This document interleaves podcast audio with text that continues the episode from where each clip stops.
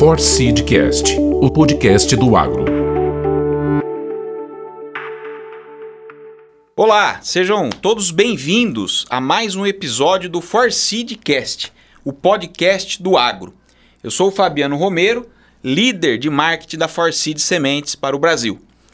Bom, hoje estamos aqui para falar sobre um tema de muita importância que é o agronegócio brasileiro, né? As perspectivas de mercado, oportunidades dentro do, do segmento agro, né? E para isso eu tenho aqui dois convidados especiais que vão me ajudar a falar um pouquinho sobre esse tema de grande relevância para o produtor rural e para o Brasil, obviamente, né? O senhor José Luiz Coelho, ele é consultor e sócio né, da consultoria Marquestrate e também produtor rural. E o nosso vice-presidente de vendas da Longping Hightech, Marcelo Pupim, que já adianto ele está online, né? Eu e o José Coelho estamos aqui no estúdio e o Pupim está online. Sejam bem-vindos, José Luiz e Marcelo. Muito obrigado, Fabiano. Um prazer e uma honra estar aqui com vocês hoje. Legal, muito obrigado, Fabiano. Coelho, prazer aí estar aqui também, falar desse, desse mercado fantástico aí que é o Brasil, né? É isso aí, é isso aí. É um tema muito relevante, um tema importantíssimo, afinal de contas, o, o nosso universo, né, o universo agro no Brasil é responsável pela, por um percentual muito expressivo do nosso PIB. Então, esse mercado é importantíssimo no Brasil. E existe dentro do nosso universo agro uma série, muitos segmentos, muitas culturas. E hoje a gente vai falar entre os aspectos gerais do agronegócio no Brasil e, obviamente, em relação a outros países que também influenciam no agronegócio brasileiro, nós vamos dar um pouco mais de ênfase na cultura do milho. Né? Afinal de contas, né, Long Ping Hightech e a Forseed Sementes né, trabalham com a cultura do milho.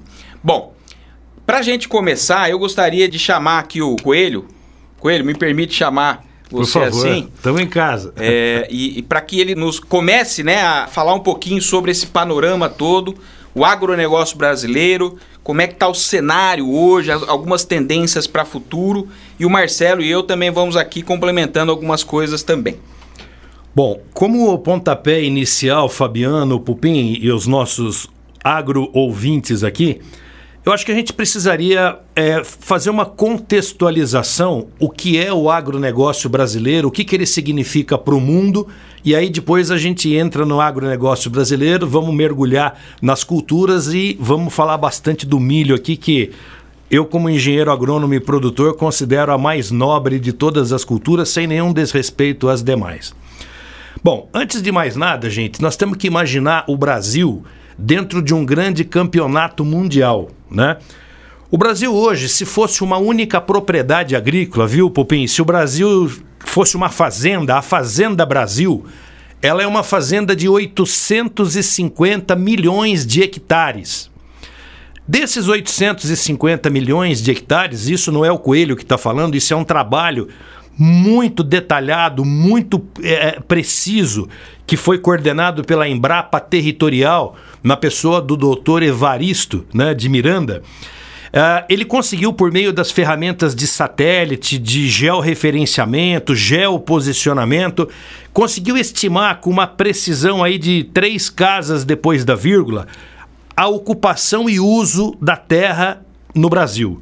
Então essa fazenda de 850 milhões de hectares, ela tem nada mais, nada menos do que 66% da sua cobertura vegetal absolutamente intacta.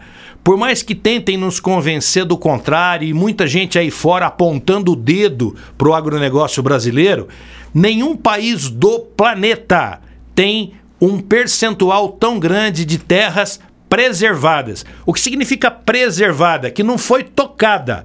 Conservado já foi aberto, né, Pupim? Exatamente. Preservado não foi tocado. Então, 66%. Guardem esse número. Aí, quando a gente olha para nossa safra, nós estamos começando agora o nosso ano agrícola, né? Nós estamos aí, setembro, outubro, a gente está dando a partida, graças a Deus, São Pedro e todos os santos, O Mato Grosso já tem região que está com 25% da área plantada da cultura de verão, coisa que iria acontecer só a partir de novembro. Então, depois de uma estiagem muito drástica que nós tivemos, eu diria que nós estamos tendo uma benção, Fabiano, de poder estar tá recebendo essas chuvas nesse momento. Então, nós estamos no preâmbulo de uma safra que deve atingir 264, 265 milhões de toneladas. Para isso, nós vamos usar apenas, apenas 72 milhões de hectare. Ou seja, nós não vamos usar nem 10%, nem 10% do que seria a, a, a nossa Fazenda Brasil no que seria a possibilidade, né? O que a gente poderia é, usar. Agora, né? agora vem, o mais tá interessante ainda está por vir. Porque quando eu olho para o restante da, do nosso agro, o nosso agro não é só grãos, fibras, hortaliças e tal, e frutas, né? Eu tenho que olhar também para a pecuária. Então hoje eu tenho outros 21% do território brasileiro entre pastagens nativas, 30%, e 70% pastagens implantadas. Hoje, uma pastagem ela recebe o mesmo tratamento que a soja, que o milho, que o trigo, o algodão. Você corrige o solo, você vai colocar sementes melhoradas, vai botar genética, vai colocar nutrientes e tudo mais. Então vejam bem, nós temos 30%, 30% para fazer o melhor agronegócio do planeta. Nenhum outro país do mundo consegue fazer duas safras por ano. Então, por exemplo, se eu tenho uma propriedade de 500 hectares, que eu consigo plantar 500 hectares, se eu fizer 500 hectares na cultura de verão e se eu fizer outros 500 na cultura de segunda safra, porque chamar de safrinha hoje até é pejorativo, né? Eu consigo. Eu, os é, meus 500 hectares, Pupim, vira mil né? E, e, todos, a maioria Exato. dos nossos maioria... ouvintes sabe o que a gente está falando. E com detalhe, a maioria ainda, mais de 92% da nossa agricultura, ainda é uma agricultura de sequeiro. Porque o dia que a gente colocar irrigação numa área maior do que os 5, 6% que a gente tem hoje, nós vamos aumentar muito esse potencial. E eu queria dizer para vocês o seguinte: o Brasil vem crescendo a uma razão de 2, 3% ao ano em área e vem crescendo a uma razão de 8, 9% em produção. Então, se a área cresce 2 e a produção cresce 8, esse diferencial só pode vir de um lugar, da produtividade que é uma combinação da genética, que inclusive foi o tema do, do, do, do podcast anterior, da Forseeds, né? Aliás, meus Exato. parabéns, ficou muito bom. Descobrimos até um talento aqui da, da, da voz do rádio, viu? É. Ô, Pupim, vamos ver se não vamos perder ele aí para o mercado, né? E, e, não, e, o mais interessante, perder, ele vai continuar e o mais interessante, esse crescimento que está havendo, Pupim, ele está acontecendo sem que a gente derrube uma única árvore. Porque nós estamos crescendo em cima de pastagens degradadas. Eu produzo num estado que é exatamente onde você reside, que é o estado de Goiás, que é um estado de, tradicionalmente de pecuária extensiva, que em muitas regiões significa ainda pastos degradados, de baixa produtividade. Em algumas regiões do estado, é, nós temos em torno de uma unidade animal por hectare, que é muito pouco. Então, à medida que a tecnologia veio chegando, nós estamos trazendo esses animais para os é, confinamentos, semi-confinamentos, integração lavoura e pecuária, e aí o milho tem um papel fundamental e aí eu consigo liberar áreas para a agricultura. Então eu estou aumentando 2, 3% em área e não estou derrubando árvore nenhuma. Aliás, quem derruba árvore não é agricultor, é madeireiro, é bandido, é, não é produtor. Produtor, ninguém cuida melhor da sua própria terra do que ele. Então eu estou dizendo tudo isso, gente, só para a gente entender que o agronegócio faz o que faz e coloca o Brasil hoje como protagonista do planeta em termos de produção, de uma forma como nenhum outro país conseguiria competir com a gente. E mais um dado: é, esse dado aqui é da FAO. Hoje nós temos a, a população do mundo hoje são 7,8 bilhões de pessoas. Para o ano de 2050 existe uma projeção, Fabiano, que nós devemos atingir alguma coisa próximo de 10 bilhões de pessoas. Isso significa a gente aumentar em 76% a produção de alimentos que nós temos hoje no mundo. E o único lugar do planeta Terra que tem terra, água, sol, e principalmente tecnologia e gente para fazer isso é o Brasil.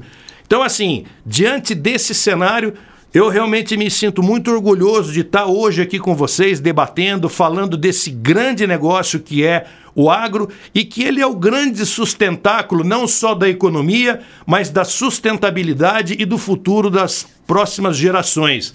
Pupim. Fantástico, né, Coelho, que você está falando, né? E bem isso, né? A gente tem alguns países aí fora o Brasil que possivelmente tenha clima, tenha terra, mas não tem as pessoas e a tecnologia que a gente tem, né? É fantástico o que a gente tem para crescer. E os números que você disse mostram a gente está conseguindo produzir muito mais sem agredir o meio ambiente é, antes isso ficava um pouco escondido, é, a maioria não tinha tanto acesso, mas hoje com essas tecnologias que a gente tem, inclusive esse podcast, fica acessível a muitas, muitas pessoas, né? Muitas pessoas que eram fora do agro não tinham esse conhecimento que, que o agro está fazendo e está sustentando o Brasil. Realmente fantástico, fantástico é, esse, mesmo. Não é, tem outra palavra esse, a dizer. E esse, o que você comentou, Pupi, inclusive, é um dos objetivos desse, desses episódios, né? Que a gente procura trazer para o produtor rural, que é também esclarecer, deixar um pouco mais claro a informação, né? E o Coelho trouxe é, com muita riqueza de detalhes aí um pouco desse panorama e do potencial, olha, olha a palavra, potencial que é o agro no Brasil, né? É, a imensidão de área, o quanto que nós utilizamos dessa imensidão de área, ou seja, o quanto que nós teríamos de potencial para utilizar e produzindo safra após safra cada vez mais, né? Agora, diante de todo esse potencial, Pupim, o que, que você, como vice-presidente de vendas da Longping, pode trazer para nós aqui em relação a como a Longping pode ajudar a contribuir nesse universo tão grande de tanto potencial que é o agro no Brasil. Muito bem, pegando um gancho, né, com toda a fala do Coelho aí, né, falando a eficiência e a necessidade de competição, competitividade que tem o mercado, o livre comércio, é, fazem com que todos os fazendeiros, pecuaristas, agricultores é, queiram mais eficiência, né? Tanto é que o gado a pasto agora está ficando num pedacinho só, muito alimento e a lavoura está liberando para soja e milho. Então, a cada dia mais o, a eficiência é a palavra-chave. E para isso, é, nós trouxemos, viu, Coelho, muita linhagem, muito germoplasma de fora. O podcast passado já mostrou isso. A gente está investindo muito pesado em tecnologia, tecnologia inclusive de acompanhamento. A gente tem algumas coisas novas aí chegando de, de para ajuda de agricultor, inclusive no no gerenciamento da sua lavoura, da sua propriedade, além dos híbridos que que a gente está trazendo com tecnologias aí as mais avançadas. Nós temos tecnologias novas hoje sendo testadas dentro do Brasil, é, biotecnologias novas que a gente espera é, trazer cada dia mais uma capacidade maior de produção no mesmo hectare plantado, né? É isso que nós temos um conjunto de, de tecnologia que a gente chama até de Max Soluções, que é desde a porteira do agricultor até a, saída, até a saída do produto feito, né? Então, nós temos uma amplitude de negócios que eu acho que a gente vai poder, com certeza, agregar muito à agricultura brasileira. É isso aí. E complementando, Coelho e Pupim, a Forseed, né? Através da sua, da, do seu DNA, e ela foi concebida para levar o produtor cada vez mais à especificidade, né? Quando a gente fala de produzir cada vez mais na mesma área, né, para aumentar a, aumentar a produção, a fim de alimentar a população cada vez mais crescente, não tem outro jeito se você não olhar no detalhe, talhão por talhão, né? Necessidade por necessidade. E esse é o nosso objetivo. Então a Forseed coloca à disposição do produtor híbridos de milho né, específicos para cada situação. Nós temos uma gama grande de produtos, como o Pupim disse, né? Através de muita inovação, muita tecnologia, muita pesquisa por trás e com um banco genético muito, muito amplo, é, a gente consegue sim colocar à disposição do produtor uma gama de produtos que pode atender as, as mais variadas demandas. E aí nós estamos falando de fertilidade de solo, de pragas, de doenças, potencial produtivo, de adaptação climática, enfim. Tem uma série de, de, de atributos no nosso portfólio.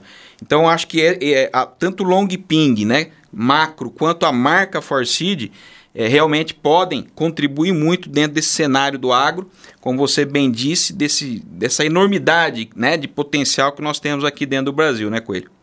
É, na, ver, na verdade, isso já está acontecendo, né? E a prova disso são esses novos híbridos que vocês têm lançado e que realmente eles desafiaram tudo aquilo que a gente pudesse sonhar há algum tempo atrás, né? Então, se a gente fizer uma pequena retrospectiva, e a gente até estava fazendo isso no nosso briefing, né, Fabiano? Se a gente olhar para o passado, eu estou formado, eu sou engenheiro agrônomo, me formei há 35 anos atrás. E eu aprendi lá atrás que o milho era, por excelência, uma das culturas mais conservacionistas que tem. Por quê? O milho é uma planta que, do ponto de vista agronômico, ela é uma C4. Isso significa o quê? Que ela é uma planta de uma categoria, ela, ela, ela pertence a um pelotão de elite, que ela consegue aproveitar os fatores de produção com uma eficiência e uma eficácia que nenhuma outra planta que não seja C4 consegue. Então, é, um, é uma planta realmente muito, muito, muito capaz de entregar a genética que ela tem lá dentro. E aí o que, que acontece? Se a gente olhar para nossa retrospectiva, o milho sempre foi a principal cultura brasileira da safra principal uma cultura de verão, que é que aqui no Centro-Sul a gente sempre plantava em agosto, setembro. Antigamente chovia em agosto, né, Pupim? Você lembra disso ou não?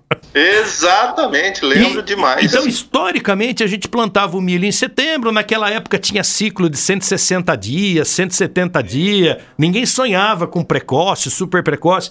Mas, enfim, era a gente plantava e colhia dentro desse intervalo e tudo mais. Com a tem, tem um termo que eu gosto muito, Fabiano, que é a sojificação da economia brasileira. E, e isso aconteceu de fato, né? É, principalmente por conta da liquidez dessa cultura e da rentabilidade, enfim. Então, ao, aos poucos, foi havendo uma substituição silenciosa. A gente não percebeu isso de uma forma tão abrupta, mas o, o que foi acontecendo é como o milho tem uma capacidade fantástica de adaptação, maior até do que a própria soja, que é uma C3, nós começamos a migrar o plantio do milho como segunda safra, que lá atrás a gente até chamava de safrinha. Né? O, o, o, hoje é. eu me sinto até envergonhado se alguém se escuta falar em safrinha, porque é uma senhora segunda safra, né? É. Mas a, a segunda safra do milho ela foi crescendo, crescendo, porque ela foi dando espaço para soja, dando espaço para soja, dando espaço para soja. Se a gente fizer um gráfico do que ela era e do que ela é hoje, aonde houve o cruzamento foi na safra 11-12. A partir de 2012, o milho foi migrando cada vez mais para a segunda safra e cada vez menos para a safra principal. Tanto é que hoje, na safra que nós estamos plantando agora, que é 21, 22, eu tenho praticamente 80% do, do plantio vai ser na segunda safra. E vou plantar agora 19, 20% como a safra principal. Ô Coelho, mas o que, que isso tem a ver com o que nós estamos falando? Isso tem tudo a ver com o que nós estamos falando. Porque o milho continua sendo uma planta por excelência absolutamente necessária num programa de rotação de cultura robusto. Eu tenho que ter a soja, mas eu preciso ter o milho. Eu preciso ter o milho para poder ter uma soja melhor, preciso ter a soja para ter um milho melhor. E hoje, principalmente no Brasil Central, depois da Embrapa, eu sou um aficionado pela Embrapa. Confesso. É, mas é. E a gente precisa realmente ter produção o ano todo. Eu preciso manter meu solo coberto e o meu ativo, que é a terra, precisa estar tá produzindo. E esse, é isso que trouxe hoje os produtores para uma faixa de rentabilidade jamais vista né? Agora, o que é muito importante a gente entender é que isso só foi possível por causa da genética. Porque o que, que acontece? É quando eu vou para uma safra de segunda. Eh, quando eu vou para uma segunda safra, o que, que passa a ser mais mandatório? O clima. Porque por si só já é uma safra, entre aspas, de risco. Porque eu já estou pegando, eu não estou mais pegando o, o, o melhor momento das chuvas, que no centro-sul, no Brasil central, no Cerrado, é o verão, né? Eu tô indo para uma eu, eu, eu começo a depender da, do finalzinho da chuva de verão e o início de outono, que não é todo ano que eu tenho chuva. Esse ano, para vocês terem uma ideia, nós tínhamos um forecast, né, uma projeção do Brasil ter uma safra, somando os 20% da safra principal com os 79% da, da safra, segunda safra, o Brasil deveria ter colhido 106 milhões de toneladas de milho. Vai colher quanto? 82, 83, 81,5? É. Ninguém sabe. Nós quebramos 20, 25 milhões, 24 milhões de toneladas de milho por conta da seca. E só não quebramos mais por causa da genética que vocês estão colocando dentro da semente. Porque hoje eu tenho é um milho que é muito. Não é que ele não precisa de água, mas ele é bem mais resistente à seca. Isso quem fez foi o melhoramento. Isso não é manejo. Hoje, tem doença que já não incomoda mais. Eu, eu, eu falava ferrugem pro milho, tinha cara que começava a tremer. Hoje, hoje o sujeito já compra um híbrido que ele é resistente à ferrugem. Amanhã nós vamos ter, ainda incomoda em algum lugarzinho aí uma mancha branca, é, um, um, um, enfesamento aí por conta da cigarrinha, não é por conta do milho, mas você também tem que fazer o manejo integrado das pragas. Então, a tecnologia ela tem feito com que a segunda safra. Ela, não, é, não é que a segunda safra é, agora tem um milagre e está produzindo mais. Não é isso. Isso é genética e é manejo. E hoje, ninguém planta a segunda safra com expectativa de colher menos do que 100 sacas por hectare, que são 6 toneladas de grãos por hectare na segunda safra. Isso até alguns anos atrás era uma super produtividade para quem estava na safra na principal. Safra. Né? Na safra. Hoje, se o sujeito colher menos de 10 mil quilos na safra principal, ele nem conta para os outros porque ele fica constrangido é. até. É. Mas isso tudo é graças à tecnologia e graças a esse pacote que a Forcid é uma das empresas que está trazendo para o Brasil é, essa solução. Pegando, comentando isso, né, Coelho, esse ano foi muito drástico, né? Geada no Paraná, seca no Centro-Oeste, foi, um, foi realmente muito duro para a agricultura, principalmente para a segunda safra, né? E realmente os produtos a gente vai colher relativamente bem. É, a amplitude do Brasil é tão grande, a gente está vendo isso, né? É, há anos atrás, quando que a gente falava que no extremo nordeste, lá, Sergipe, Alagoas, nós íamos ter lavoura de milho com 190 sacos por hectare. Hoje é. nós temos, cara. É. Nós temos interior do Sergipe, Bahia, com lavouras Sul com 180, Piauí. 190 sacos por hectare. Maranhão. Então, assim, realmente a genética é, ajudou muito e a Embrapa também ajudou muito. Nós estamos investindo muito forte nisso, tá? Eu imagino que a médio e longo prazo as tecnologias é, vão estar todo, todas disponíveis aí para todas as empresas e o que vai mandar e o que a, a gente espera e imagina que seja é a genética pura, que é onde as empresas têm que investir, é onde a gente está investindo muito pesado. É isso aí. E tecnologia, é...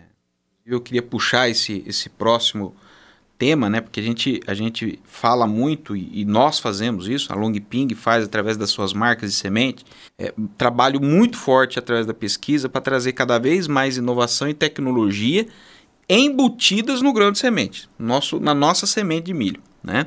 Mas nós temos, obviamente, um conjunto né, de opções tecnológicas hoje à disposição do produtor que podem contribuir muito para esse avanço de produtividade, né? E eu queria pegar esse gancho, né? Porque a gente está aí numa expectativa de chegar aí o 5G, né? O Pupim comentou um pouco antes ali sobre a nossa plataforma Max Soluções. Enfim, nós temos inúmeras tecnologias hoje, fala-se muito em agricultura de precisão, né? cada vez mais focada no detalhe do talhão, né? para evitar desperdícios, enfim, tem uma série de, de, de opções hoje à disposição do produtor.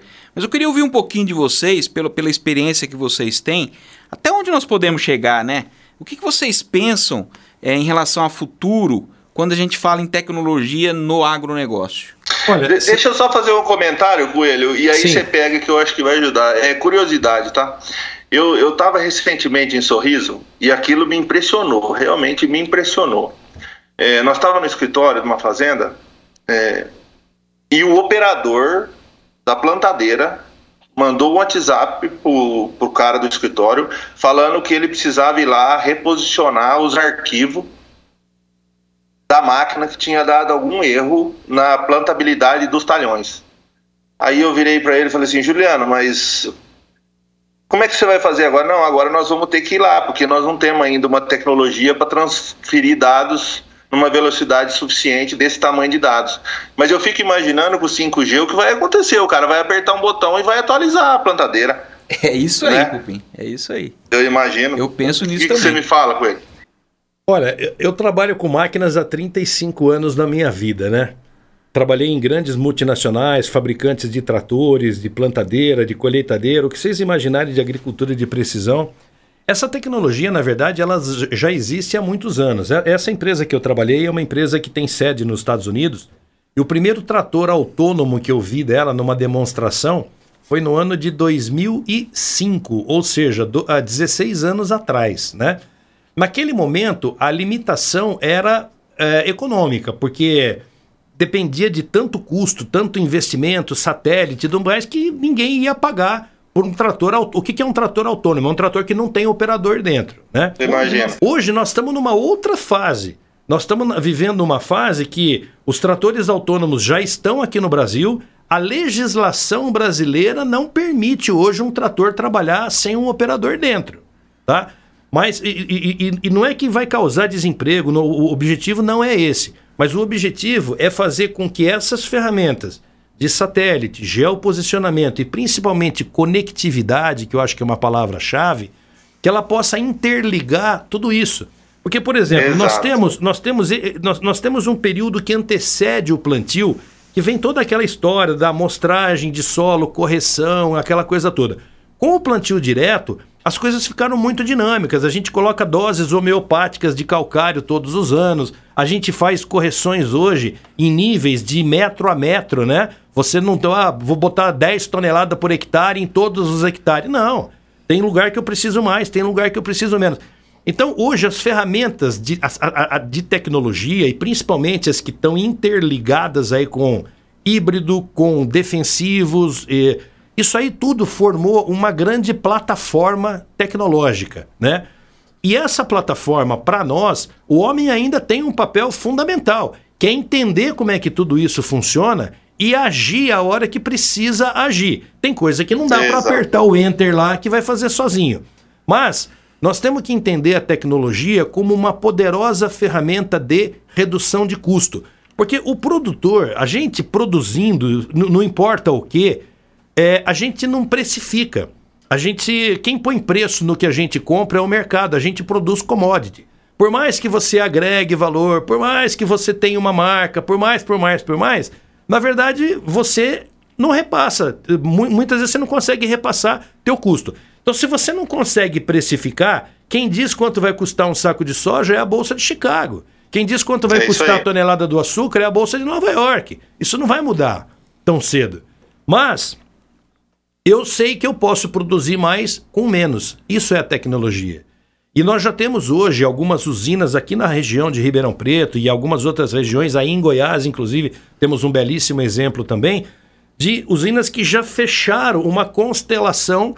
É, ela, elas têm já um sistema, aí, todos os metros quadrados da usina, e eu estou falando de áreas de 80, 90, 100 mil hectares, já estão com 100% de cobertura. Então você já pode até fazer algumas interações remotas, Pupim, que nem esse do exemplo que você estava citando aí. Isso não é uma realidade ainda para a gente em nível Brasil, mas estamos avançando a passos largos. Hoje é muito raro você chegar num lugar que o sujeito não tem uma conectividade. E se ele não tem na propriedade diretamente, é, ele tem à noite na casa dele, ou tem o filho, ou é, tem o neto, né? Então, hoje em dia, realmente o mundo está muito conectado e o agro não é diferente disso. É isso aí. E, e eu vejo também nessa mesma perspectiva, né? Da, da, do, no futuro próximo aí, com, com cada vez melhorias vindo aí e aperfeiçoamento vindo nesse, nessa conectividade, né? Para que a gente tenha cada vez mais amplitude dessa internet no campo, para que o produtor possa que nem o Pupim deu exemplo, né? Apertar um botãozinho e, e ele corrigir deve, eventualmente alguma falha lá no campo, na, na hora do plantio, através da transferência de dados, do ajuste do software. Enfim, hoje se, se você pegar a tecnologia, o, o Coelho colocou bem, né? Em 2005 você já tinha demonstração de trator autônomo. Você imagina de, de lá para cá o que, que já não evoluiu, né? Nossa. né? É, mas o que, eu acho que o avanço dessa conectividade é o que pode dar o, vamos dizer assim, essa virada de chave em definitivo para o produtor ter cada vez mais facilidade no campo. Né? E, e a velocidade com que as coisas estão acontecendo realmente é, é, é uma coisa assim absolutamente inacreditável. Né? Vocês recentemente lançaram um aplicativo. Hoje qualquer pessoa entra na, na, na, na, loja lá, dependendo da tecnologia que ele tem no, no aparelho dele, no smartphone, ele baixa aquele aplicativo, ele recebe o podcast, ele recebe recomendação, ele pode se comunicar é com vocês. Quer dizer, hoje, o, o Pupim é um vice-presidente que até algum tempo atrás era, era um ser que parecia lenda, ninguém sabia que esse, onde é que esse cara vive, como é que ele, o que, que ele come, de onde ele vem. Hoje o cara é, manda, o é. cara conversa com o vice-presidente, conversa com o presidente. O cara manda, assim, o mundo não tem mais fronteira, não tem mais limite e não pode ter mais limite. Isso é uma coisa muito bacana, assim, eu olhando pelo lado do produtor, a forma como vocês e os representantes técnicos de vocês é, dão essa abertura, estão sempre presentes, estão sempre visitando, fazem as validações, porque o produtor não adianta você levar para ele uma foto de um negócio bonito que ele viu lá no Rio Grande do Sul. Ele quer ver na propriedade dele se aquilo ali que você está falando vai acontecer lá, né? No Planalto é Central do, de, de, Goiás, né? Porque, é isso aí. ou no é Mato Grosso, ou no sul tá... do Piauí, ou no Maranhão, né? Então isso é muito é. bacana e essa abertura e essa velocidade com que vocês se conectam com o mercado e recebem esses inputs até os melhoristas no, no, no último podcast estavam comentando exatamente isso, né? Como é importante essa percepção do produtor para vocês, essa comunicação, para que realmente vocês não fiquem trabalhando com o que vocês acham que é importante para ele, mas vocês ficarem trabalhando em cima de reais demandas. E hoje, até falando aqui ainda do, do primeiro é, podcast, vocês estão falando hoje aí praticamente numa sobrevida de 5, 6 anos, que é o máximo que um, que um novo híbrido vai. Daqui a pouco ele já está sendo. É, é. Ele vai ter uma obsolescência tecnológica por um outro híbrido de vocês mesmo. É. Que já vai trazer é uma aí. coisa diferente que naquele momento não era uma necessidade e hoje é. Né? Exatamente. Né? Exatamente. É bem isso aí, Coelho. Nós estamos pensando nisso, tá? Nós estamos pensando em ter. Primeiro é estar tá acessível a todo o mercado, né? Todo o mercado saber onde ele pode encontrar Long Ping e um técnico da Long Ping para ajudar ele a ter sucesso e ter eficiência. E segundo é a gente poder levar em velocidade essas soluções, né? Eu até, até brinco que a gente estava numa reunião com a pesquisa, a pesquisa falou assim: mas um híbrido que produz tanto seria bom para o mercado? Eu falei: seria. Você tem ele pronto agora? Não, nós vamos fazer daqui uns 3, 4 anos. Eu falei, ah, daqui 3, 4 anos eu não sei se essa produtividade vai ser boa. Eu até brinquei para ele, porque imagina a evolução que a gente tá, né? Então, realmente, a, a riqueza que a gente trouxe de fora e, e e, e as raízes que a gente tem de, de um, vários germoplasmas formando um, dá uma segurança muito forte para nós nesse sentido, sabe, Coelho? É. E, e uma coisa que eu percebo também agronomicamente, isso me fascina, né? E eu vejo muito isso no milho, vejo isso na cana, vejo alguma coisa na soja, mas o milho e a cana são mais expressivos para mim.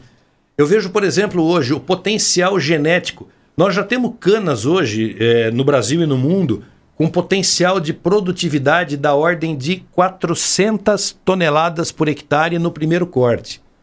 Só que na vida real, primeiro corte aqui nos latossolos roxos eutrófico de Ribeirão Preto, eu consigo 180 toneladas. Pô, se o potencial Aí. é 400, tá faltando alguma coisa para mim chegar lá. Mesma coisa com milho. Vocês têm materiais nesse banco de germoplasma aqui, eu sei, que tem potencial para estar tá produzindo hoje aí 25, 28, 30 toneladas por hectare de milho. Isso não quer dizer que seja economicamente viável produzir isso, porque de repente o input que você tem que colocar talvez não. Mas veja o espaço que a gente tem, e principalmente quando a gente fala de uma agricultura tropical, né? Em que a gente tem aí 1.400, 1.500, 1.800 milímetros de chuva em diversas regiões sem irrigação e com essas temperaturas maravilhosas, principalmente quando a gente fala do Brasil Central, eu acho que realmente a nossa competência aí vai ser o limite, né? para a gente galgar cada vez mais esses patamares de produtividade e chegar onde a gente precisa chegar. É isso aí. Muito bom, muito bom. É, eu queria. É, infelizmente, a gente está caminhando para o nosso encerramento, mas antes da gente encerrar, é, eu queria também uh, ouvir um pouquinho de vocês, pensando na, na segunda safra que nós vamos começar em breve, pensando na cultura do milho. Né? E bem o Coelho comentou, uma, uma, uma senhora safra, né? Uma grande safra que é a segunda safra brasileira de milho.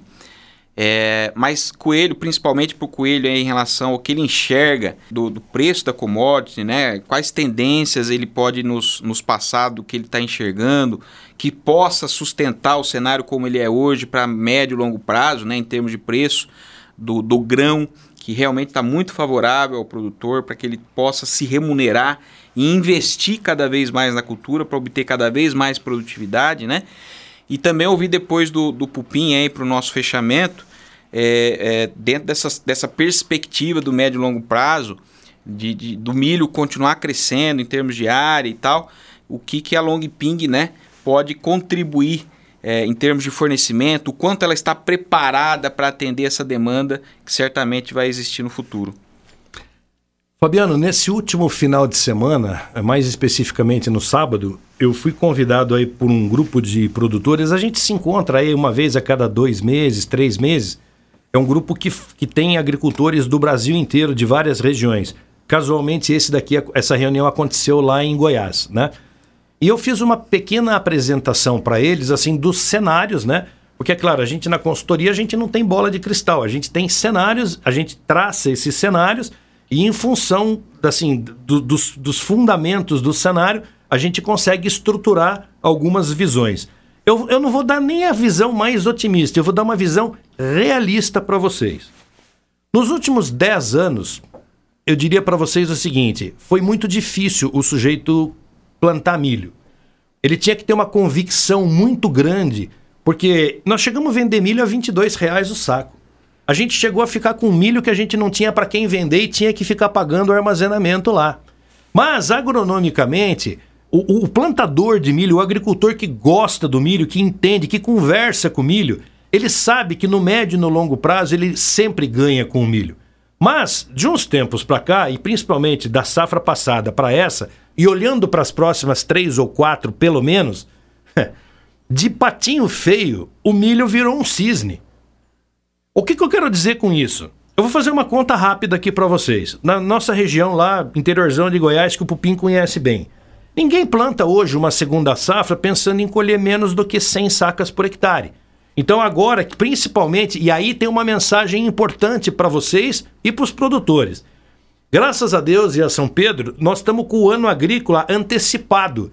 Eu vou conseguir plantar a soja mais cedo, vou colher esse ano em dezembro nós estamos colhendo soja, gente. Não é mais janeiro e fevereiro. Ou seja, eu vou tentar plantar milho segunda safra em janeiro, porque vai chover todo dia e não vai ser fácil.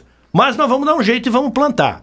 Isso significa que eu vou ter pelo menos 40, 50% a mais de chuva do que eu tenho ou tive nos anos passados. Então veja bem, hoje, tá? Exatamente hoje, 7 de outubro de 2021, duas e meia, três horas da tarde. Nós estamos hoje com 92, vou falar São Paulo, mercado de São Paulo hoje, 92 reais uma saca de 60 quilos. Se eu colher hoje 100 sacas por hectare, eu vou ter uma receita de 9.200 reais. Eu consigo travar milho hoje a 90 reais. A 90, eu tô até achando que vai melhorar um pouco mais. Mas digamos que eu consiga fechar 100 sacas por hectare a 90 reais. 9 mil é, reais. Se eu considerar o meu custo histórico Talvez até eu gaste um pouquinho mais com fungicida, porque vou pegar um pouquinho mais de chuva e tudo mais, mas eu vou pagar, tá? Com menos de 50% da minha colheita, então eu vou colher 100 sacas. Com 50 sacas, na pior das hipóteses, eu vou pagar meu custo de produção. Opim, vai me sobrar 50 saca. A 90 reais são 4.500 reais. Para mim fazer isso hoje, hoje com soja, eu tenho que fazer média de 84 sacas, que eu não consigo fazer. Na minha região, quem faz 70 sacas joga o chapéu para cima, né? Então, o milho, a, história do patinho feio virar o cisne é porque, além de todos os benefícios agronômicos, o milho está trazendo uma rentabilidade jamais vista.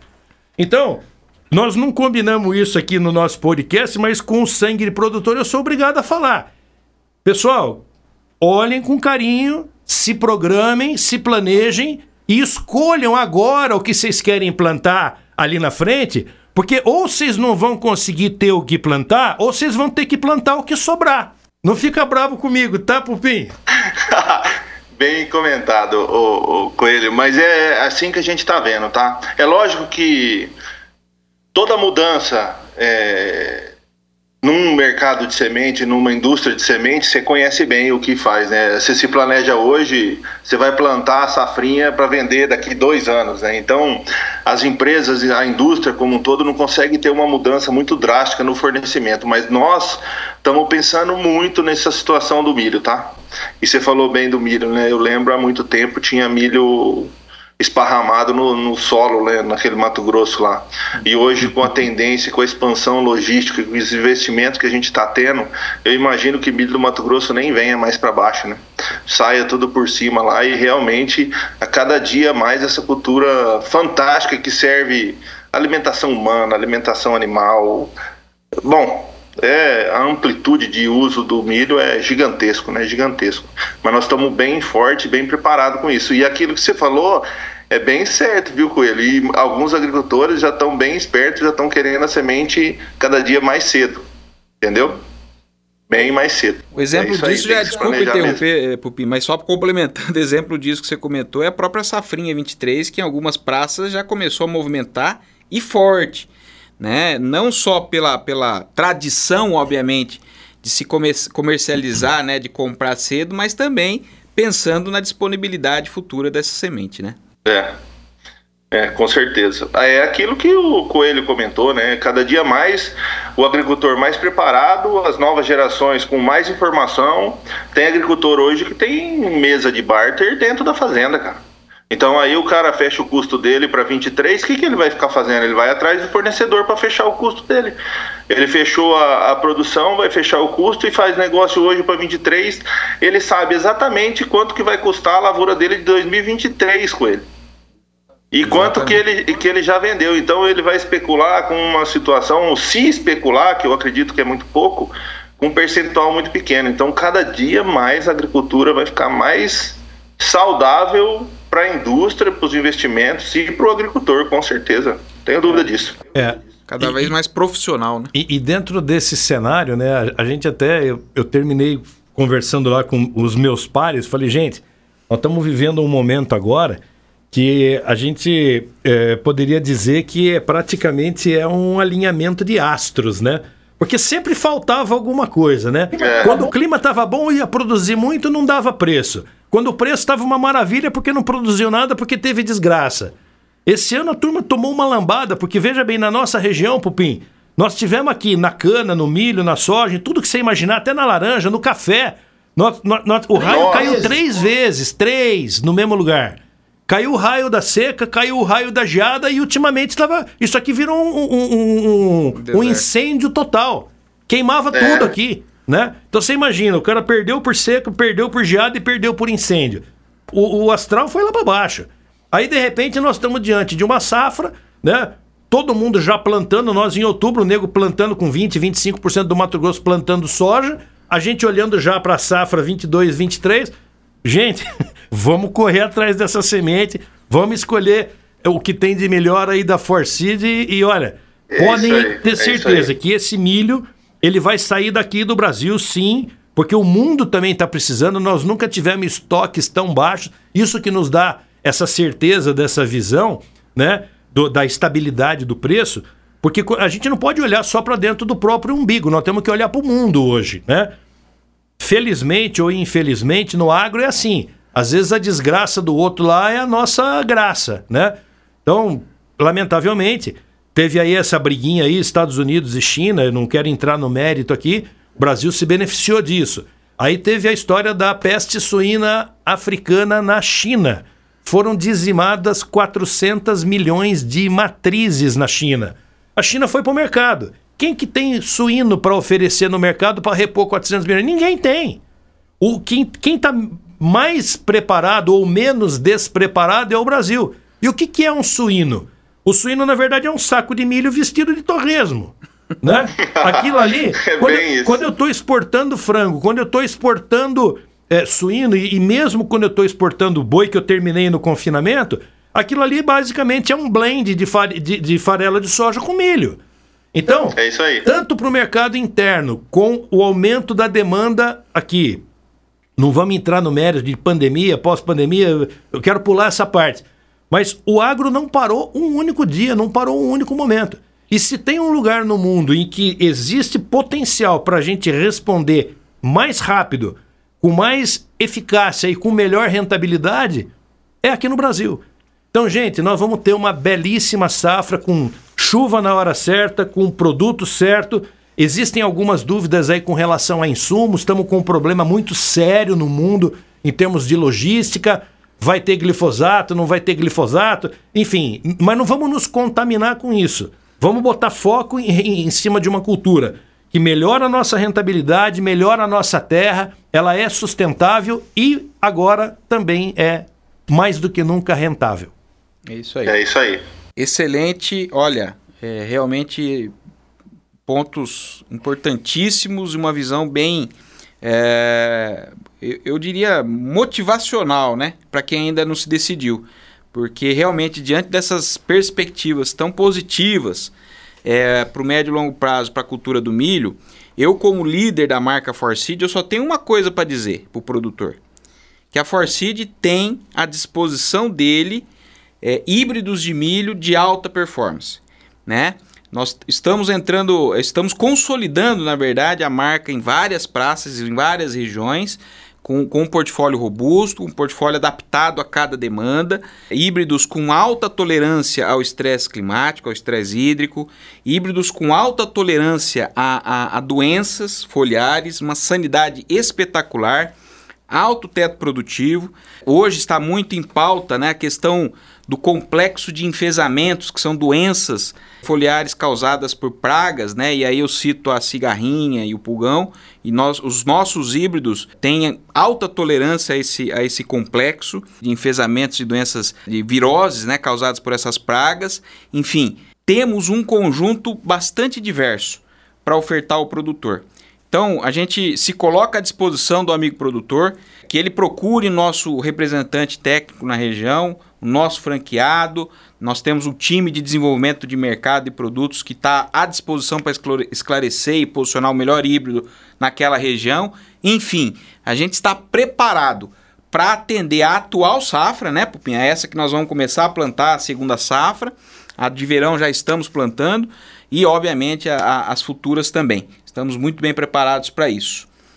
Bom, eu queria já agradecer, né? Eu acho que foram muito boas as discussões aqui, a, as informações, o Pupim. Quero agradecer muito o Pupim pela disponibilidade, o Coelho aqui com a sua experiência, né?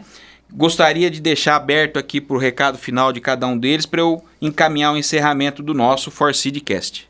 Eu agradeço aí pela oportunidade ao Pupim, ao Fabiano, a todo, todo o time aí da Forseeds, desejar a vocês aí uma excelente safra e que vocês continuem brindando os, os nossos produtores, o agricultor brasileiro, com híbridos cada vez mais produtivos, cada vez mais rentáveis e que realmente continuem alimentando o mundo e posicionando o Brasil num lugar que ele sempre ficou. O Brasil hoje é o terceiro maior produtor de milho, atrás dos Estados Unidos com 340 milhões, atrás da China com 260. Nós muito modestamente estamos começando a incomodar porque tamo rom vamos romper a barreira dos 100 milhões pela primeira vez na safra de verão. Só que o próprio Departamento de Agricultura dos Estados Unidos, no forecast que eles fazem, na projeção que eles fazem para 2030, eles já posicionam o Brasil, se não em primeiro, pelo menos num segundo lugar, muito colado no primeiro. E até lá os americanos deverão estar produzindo entre 380 e 390 milhões de toneladas. Então, guardem bem esse número. Nós estamos chegando no nosso primeiro 100 milhões e 2030 é depois de amanhã, né? Nove anos aí à É frente. isso aí. Nós vamos estar beirando 400 milhões de toneladas. Vocês têm uma responsabilidade É muito grande, viu, Pupim? É, com certeza, e a gente assume, tá, Coelho? A gente assume essa responsabilidade, a gente sabe da responsabilidade que a gente tem. Imagine que é, um, uma grande área do Brasil plantada é da nossa semente, né? A gente pega isso como responsabilidade absurda mesmo. Obrigado, Fabiano. Obrigado, Coelho, por toda a sua experiência aí, passado para nós, para os agricultores. Lembrar que realmente nós estamos muito preparados com semente para essa safra. Imagino que com todo o trabalho que a gente fez com a Forseed, a gente vai ter um crescimento assim exponencial de vendas comparado à safra passada, mas eu imagino que mesmo assim a gente não consiga atender 100% da demanda. Então, realmente aquele aquele comentário e aquela dica que você deu de planejamento vai fazer a diferença para o agricultor no campo com certeza. E estamos à disposição, a Long Ping sempre vai vai agir de forma responsável porque nós queremos realmente colocar o Brasil no cenário amplo de competitividade. Hoje a gente já viu que quebramos muitas barreiras com relação ao custo de produção. A gente está vendo que está vindo muito investimento de infraestrutura. A gente está trazendo muito investimento também da Longping para dentro do Brasil e cada dia mais nós queremos pegar cada dia mais uma fatia maior desse mercado aí, Coelho. Essa é uma ambição nossa aí, tá? Com certeza. Obrigado a todos. Excelente. Agradeço novamente ao Pupim e ao Coelho, né? E a gente está caminhando então aqui para o nosso final desse terceiro episódio do Forseedcast, o podcast do agro. E eu queria estender meu agradecimento aqui, muito especial, a todos os, os, os, nossos ouvintes, né, pelo Brasil todo aí. Muito obrigado pela sua, pela sua audiência e por estarem nos escutando. Muito obrigado mesmo. E você que quer ficar cada vez mais atualizado né, em relação à Forseed, as suas novidades, a parte técnica, os híbridos, nos siga, né? Nos siga através das redes sociais e baixe o nosso aplicativo, o Longping Online. Lá você encontra todos os detalhes da marca, os eventos, a, a, nós temos lá uma parte técnica muito robusta, feita pelo nosso time de desenvolvimento, falando de vários temas: fertilidade, controle de pragas, doenças e todo o nosso portfólio com, com uma riqueza de detalhes, né? Então, fiquem à vontade, né? Usem o nosso aplicativo para obter cada vez mais informações sobre a marca. Um forte abraço e até a próxima. Forseed, uma empresa Longping High Tech